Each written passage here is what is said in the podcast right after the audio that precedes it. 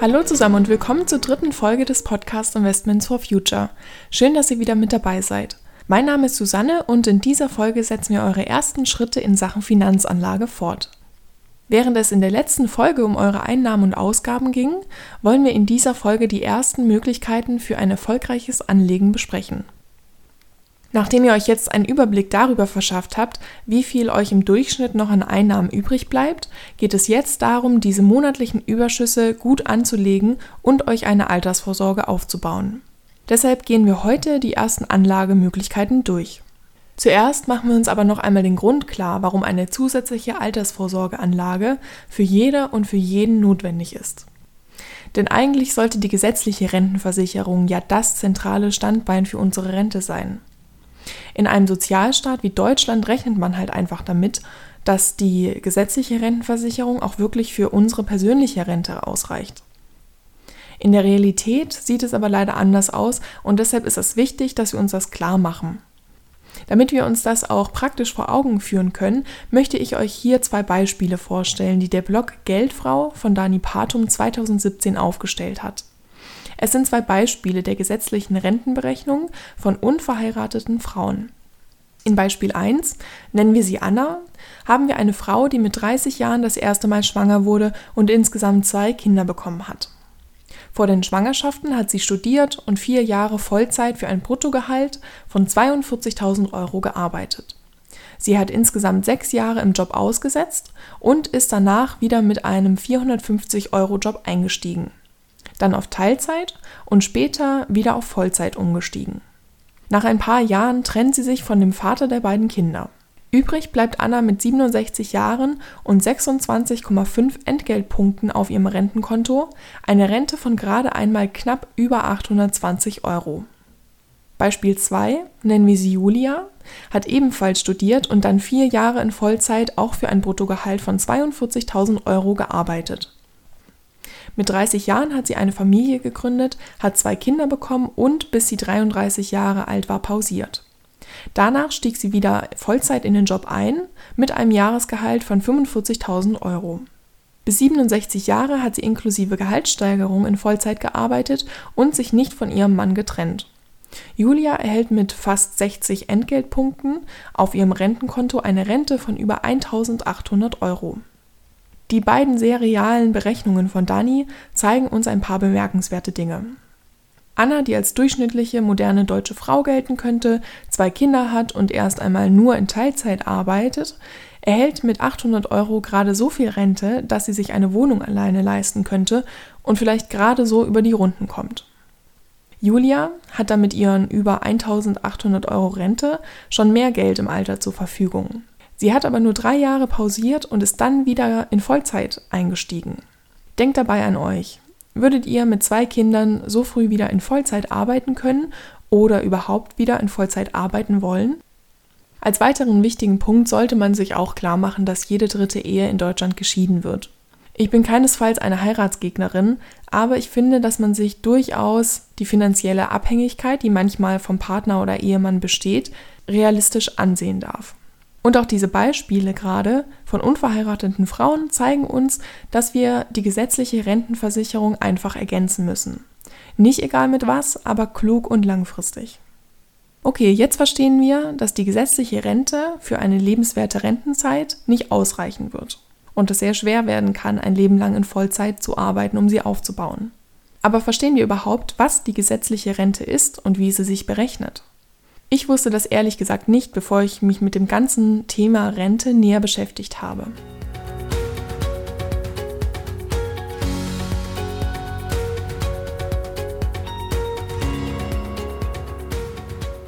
Nehmen wir uns jetzt mal unsere monatliche Gehaltsübersicht zur Hand.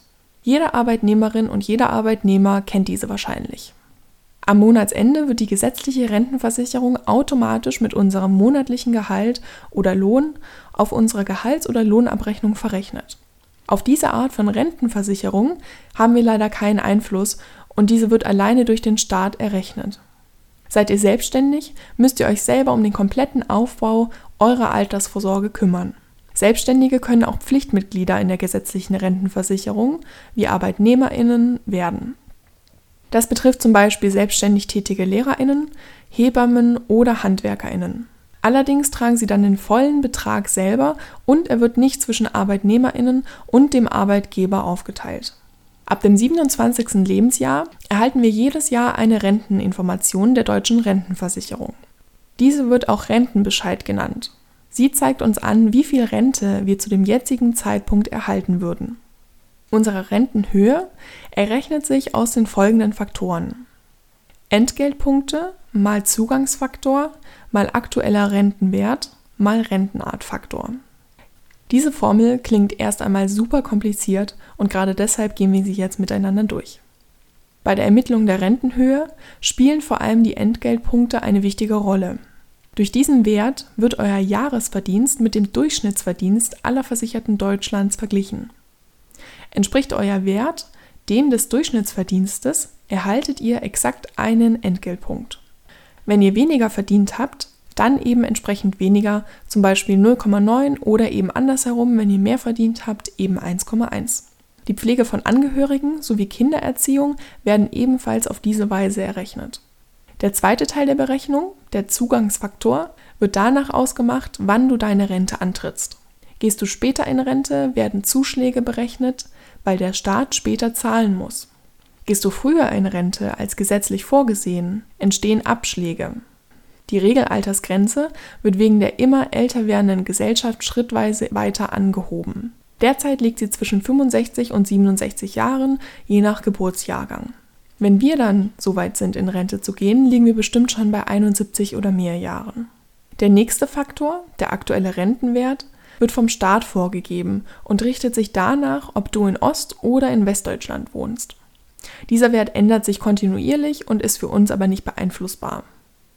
Der letzte Faktor, der sogenannte Rentenartfaktor, unterscheidet sich je nach Rentenart. Es kann beispielsweise die normale Rente wegen Alters geben oder aber zum Beispiel auch Witwenrenten oder Waisenrenten. Der Faktor unterscheidet sich je nachdem, von welcher Rente man ausgeht. Die normale Rente hat zum Beispiel den Faktor 1. Mit diesen erwähnten Faktoren berechnet sich also unsere gesetzliche Rentenhöhe. Entgeltpunkte mal Zugangsfaktor mal aktueller Rentenwert mal Rentenartfaktor.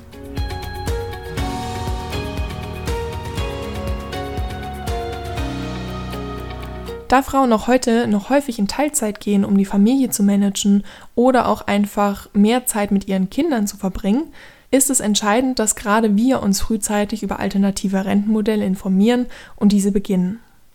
Macht euch klar, je länger ihr nicht arbeitet, desto länger zahlt ihr nicht in die gesetzliche Rente ein und desto weniger Entgeltpunkte werdet ihr am Ende für eure Rente gesammelt haben.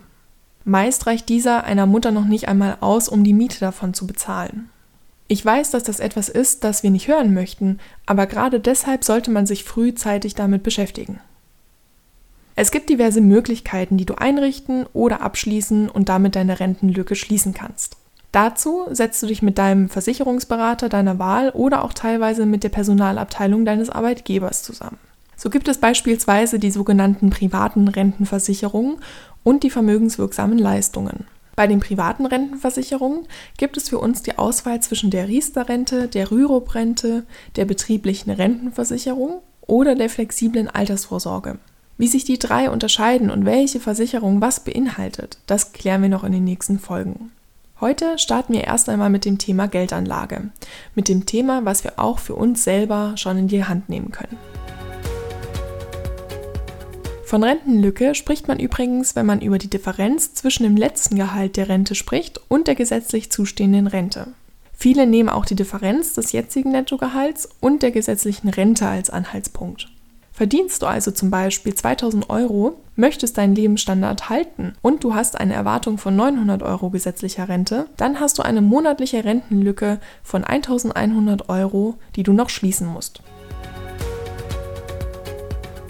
Möglichkeiten, mit denen du deine Rentenlücke mittels Geldanlage schließen kannst, werden Assetklassen genannt. Ihr werdet wahrscheinlich in der Vergangenheit oder auch jetzt, während ihr euch mit dem Thema beschäftigt, schon häufiger über den Begriff gestolpert sein. Damit ist lediglich nichts anderes gemeint als die verschiedenen Anlageformen, in die sich der Finanzmarkt unterteilt. Dabei hat jede Assetklasse andere Eigenschaften und unterscheidet sich in verschiedenen Punkten. Sie können beispielsweise recht schwankend oder weniger schwankend sein.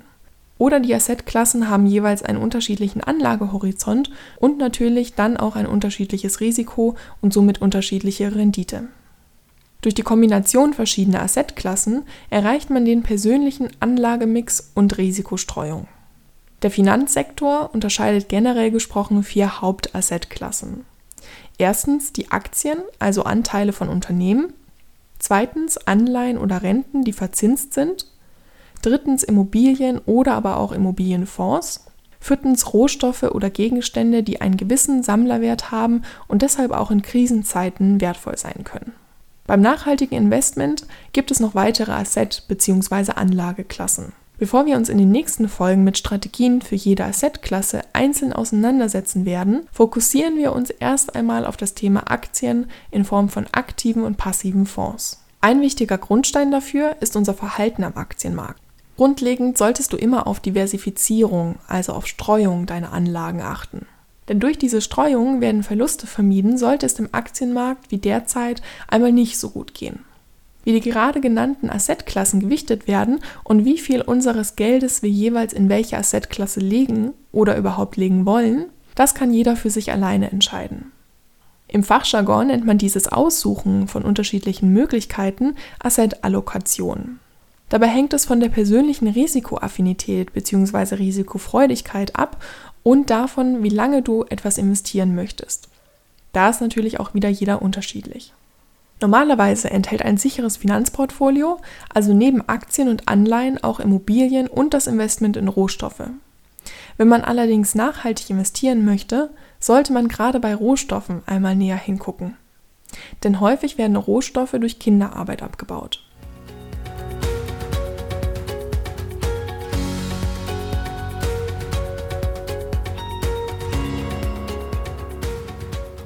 Mir hat es anfangs immer geholfen, mir das magische Dreieck der Geldanlage vorzustellen, um Anlagemöglichkeiten besser einordnen zu können. Das Dreieck hilft euch, Vermögensanlagen zu beurteilen.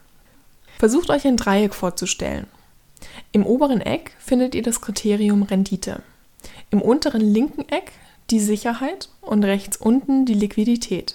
Diese drei Ziele konkurrieren untereinander. Es kann nie alles zu 100% eintreten, das heißt, man muss sich entscheiden. Mehr Rendite bedeutet mehr Risiko und deshalb weniger Sicherheit. Unter Sicherheit versteht man, dass das angelegte Vermögen erhalten bleibt und man dies nicht verlieren kann. Um Sicherheit zu erreichen, empfiehlt es sich immer zu diversifizieren. Das heißt, das Vermögen nicht nur auf eine Assetklasse zu legen, wie beispielsweise Aktien, sondern es zum Beispiel auch auf weitere Assetklassen wie Anleihen zu verteilen. Allerdings bedeutet mehr Sicherheit auch weniger Liquidität. Brauchen wir das Geld also liquide, kann das zulasten der Sicherheit gehen. Wenn wir das also beispielsweise auf das heutige Thema Sparplan und Finanzanlage durch Aktien und Fonds beziehen, sehen wir, dass Aktien schnell wieder in Bargeld umwandelbar sind. Sie haben also eine hohe Liquidität. Mehr Liquidität kann aber auch zulasten der Rentabilität gehen. Denn brauchen wir das Geld kurzfristig, verkürzt sich der Anlagehorizont und somit auch die Rendite. Oder es ist gerade Flaute an der Börse, weswegen ihr die Aktien mit Verlust verkaufen müsst. Hier bringen euch die Aktien zwar spontane Liquidität, allerdings mit einer verminderten Rentabilität. Jeder entscheidet aber selber über die Gewichtung der drei Ziele. Umso wichtiger ist es also, dass du dein Anlageziel kennst. Ist es Rentabilität? Dann musst du mit weniger Sicherheit klarkommen. Möchtest du das Geld so liquide wie möglich halten, dann bedeutet das eine kürzere Anlagezeit. Das solltest du bedenken, bevor du dich für eine der gerade erwähnten Assetklassen entscheidest. In den kommenden Folgen sprechen wir noch darüber, wie welche Assetklassen in Bezug auf das Dreieck zu sehen sind und wir gehen die Assetklassen nach und nach miteinander durch.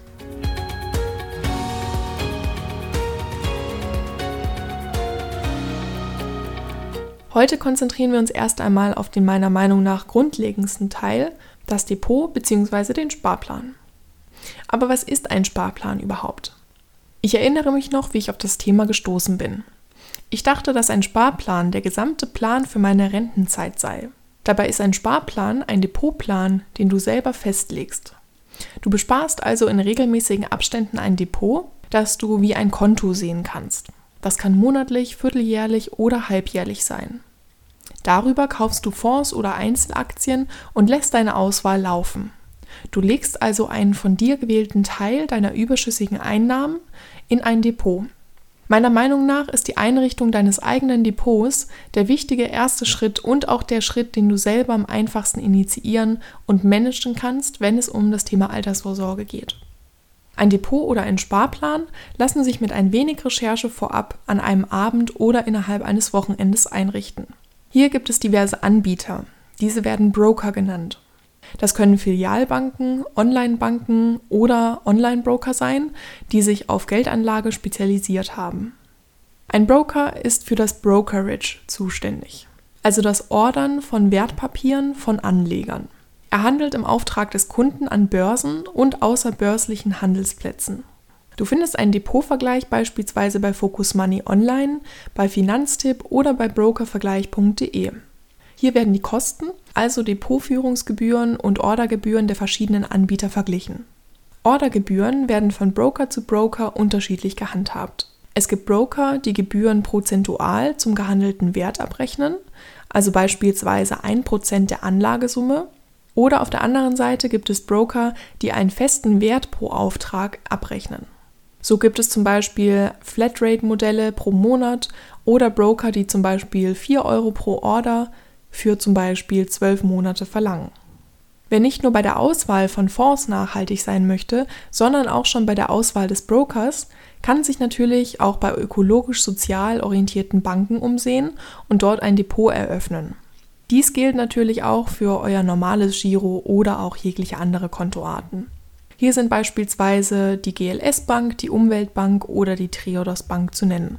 Wer sich allerdings für einen nachhaltigen Anbieter entscheidet, muss auch mit höheren Depotführungsgebühren rechnen, da nachhaltige Banken die Gewinne zum großen Teil auch direkt in Projekte investieren. Aber auch herkömmliche Banken, wie zum Beispiel die DKB Bank, bieten immer mehr nachhaltige Investitionsmöglichkeiten an. Schaut euch deshalb am besten auf den Webseiten der verschiedenen Banken um, vergleicht für euch und sucht euch euer passendes Depotangebot raus. Achtet hier aber nicht nur auf die Kosten, sondern auch auf die Anzahl an Fonds, die ein Broker anbietet. Nicht jeder Broker handelt an jeder Börse und listet deshalb auch jeden Fonds. Das heißt, nicht jeder nachhaltige ETF ist zum Beispiel auch bei jedem Broker gelistet. Dies ist ebenfalls auf Vergleichsportalen aufgeführt und mit ein wenig Recherche leicht rauszukriegen. Wenn es um das Thema Broker geht, gibt es mittlerweile auch weitere technische Hilfsmittel, die sogenannten Robo-Advisor. Sie verwandeln deine Anlagestrategie in eine individuelle Anlageempfehlung. Diese Anlageempfehlungen stellen sie automatisiert anhand eines von dir ausgefüllten Fragebogens zu deiner Risikopräferenz sowie zu Anlagedauer und Anlagesumme fest. Der Robo-Advisor setzt sich dann daraufhin mit der Partnerbank in Verbindung und gestaltet das Depot dementsprechend. Laut Anbietern bieten Robo-Advisor den Vorteil, dass die Empfehlung dahinter automatisch und objektiv laufe, ohne versteckte Provisionsabsichten. Jeder muss aber für sich entscheiden, ob er den Dienst eines Robo-Advisors in Anspruch nehmen möchte, weil man sich dadurch natürlich auch weniger mit der Vorauswahl der Fonds und Aktien auseinandersetzt und die Auswahl von Dritten entscheiden lässt. Die Fonds, die dann in dein Depot kommen, kannst du dir natürlich final selber aussuchen. Aber was sind jetzt die wichtigsten Vorteile eines Sparplans? Für mich ist das auf jeden Fall, dass du relativ einfach deine ersten Erfahrungen am Finanzmarkt machen kannst. Anfangs eher mit kleinen Beiträgen, kannst du dir langsam durch immer mehr Erfahrung mehr zutrauen. Während du dich außerdem in die anderen Assetklassen einliest und dich über Rentenversicherungen oder andere Altersvorsorgemöglichkeiten informierst, liegt dein Erspartes nicht nur auf dem Konto rum, sondern du nutzt bereits diesen Zinseszinseffekt auf dem Aktienmarkt. Dadurch arbeitest du der Inflation entgegen. Ein Sparplan kann theoretisch über Jahre oder Jahrzehnte laufen, ohne dass du etwas ändern musst. Eine super Sache für Leute, die nicht jeden Tag in ihr Portfolio schauen und Aktien kaufen oder verkaufen möchten. Ich selber schaue circa einmal im Monat konkret und mit Zeit auf mein Portfolio und lasse mich überraschen, wie es sich in den letzten Wochen entwickelt hat. Wie aber auch in der letzten Folge erwähnt, musst du deinen Notgroschen unbedingt unangetastet auf deinem Konto lassen. Kommen wir jetzt zu den Nachteilen. Generell darf man den Aktienmarkt nicht unterschätzen und sollte sich des Risikos von Geldverlust bewusst sein. Auf dem Aktienmarkt gilt, je höher das Risiko, desto höher die Rentabilität. Mit Fonds kannst du dieses Risiko vor allem streuen und legst nicht alles nur in eine Aktie. Deshalb ist auch die Wahrscheinlichkeit einer schlechten Performance aller Unternehmen eher geringer. Einzelaktien sind aber deswegen eher die Paradedisziplin im Vergleich zu Fonds und diese solltest du erst mit etwas Erfahrung kaufen. Und wie wir jetzt in der Corona-Krise sehen, kann es einen Schneeballeffekt geben und in wirtschaftlich schwierigen Zeiten wie gerade kann es auch sein, dass manche Unternehmen schlecht performen und somit auch der Aktienmarkt an sich. Was jedoch so aussieht, als sei es nur negativ, hat auch seine positiven Seiten. Denn stehen die Kurse niedrig, wie gerade in der Corona-Krise, kriegt man mehr für sein Geld. Da eine Aktie weniger wert ist, lohnt es sich also zu diesen Zeitpunkten einzusteigen. Denn zum Zeitpunkt einer gesunden Börse ist eine Aktie natürlich teurer, das heißt wir müssen mehr für den Kauf von nur einer Aktie investieren. Aber nach einer Zeit pendelt sich auch das wieder alles ein. Nach einem Tief des Aktienmarktes folgt auch mal wieder Stabilisierung und bessere Zeiten. Okay, nun wissen wir, was ein Depot und ein Sparplan sind. Aber wie wissen wir, wie viel du hier reinlegen solltest und welche Gewichtung dein Sparplan in deinem Gesamtportfolio spielen sollte? Ich empfehle dir hier erst einmal langsam und nur mit ein, zwei Fonds anzufangen, die du regelmäßig besparst. Das können also beispielsweise nur 30 Euro pro Monat sein. Auch wenn du einen Robo-Advisor nutzt, solltest du dir deine Ziele und deine Strategie vorab schon klar machen. Ist dir Sicherheit, Liquidität oder Rentabilität besonders wichtig? Möchtest du ein Land, einen Kontinent oder ein Unternehmen in deiner Anlagestrategie ausschließen? Hast du bestimmte Branchen oder Technologien, die dich besonders interessieren und in diese du investieren möchtest? Bei der Gesamtorientierung hilft dir auch die Lebensalterformel. Das bedeutet, dass du dein Lebensalter von der Zahl 100 abziehst und du dann den Anteil erhältst, den Aktien in deinem Portfolio ausmachen sollten. Ich bin zum Beispiel 30 Jahre alt, also sollte mein Finanzportfolio zu 70 Prozent noch aus Aktien und Fonds bestehen. Wenn ich 40 Jahre alt bin, nur noch zu 60 Prozent und so weiter. Je älter wir werden, desto weiter sinkt der Aktienanteil. Das liegt daran, dass im Alter die Sicherheit unserer Altersvorsorge zunehmen sollte und Aktien eher als volatil in ihrer Voraussagbarkeit gelten. Wichtig bei deiner Gewichtung und Strategiefestlegung ist, dass du auch einen Teil deines Geldes für eine Rentenversicherung oder eine andere Form von Absicherung beiseite legst. Falls du dich am Ende dagegen entscheiden solltest, kannst du das zurückgelegte Geld dann immer noch in deinen Sparplan legen. Aber andersherum ist es nicht so clever, das gerade erst investierte Geld wieder aus dem Depot zurückzuziehen.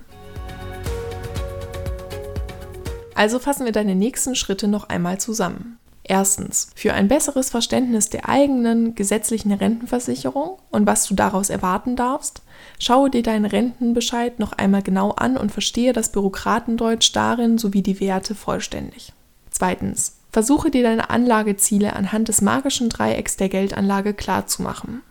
Welche von den Assetklassen interessiert dich besonders? Wie möchtest du dein verfügbares Kapital auf die Assetklassen aufteilen? Oder möchtest du eine Assetklasse gar nicht bedienen? Interessierst du dich für spezielle Technologien? Lege also eine Struktur für deine Geldanlage fest und mache dir über deine Strategie Gedanken. Drittens. Recherchiere bezüglich deines Wunschdepots und richte dir über dieses einen Sparplan ein. Entweder selbstständig oder mit Hilfe eines von dir ausgewählten Robo-Advisors. Viertens. Recherchiere bereits für dich, welche ETFs und welche aktiven Fonds für dich interessant sein können, zum Beispiel online oder in Fachzeitschriften. Mache dich mit dem Aktienmarkt vertraut. Eine weitere Online-Quelle können beispielsweise auch die Webseiten nachhaltiger Banken sein. In der nächsten Folge spreche ich mit Claudia Müller, der Gründerin des Female Finance Forums über Nachhaltigkeit in der Finanzwelt und über ETFs.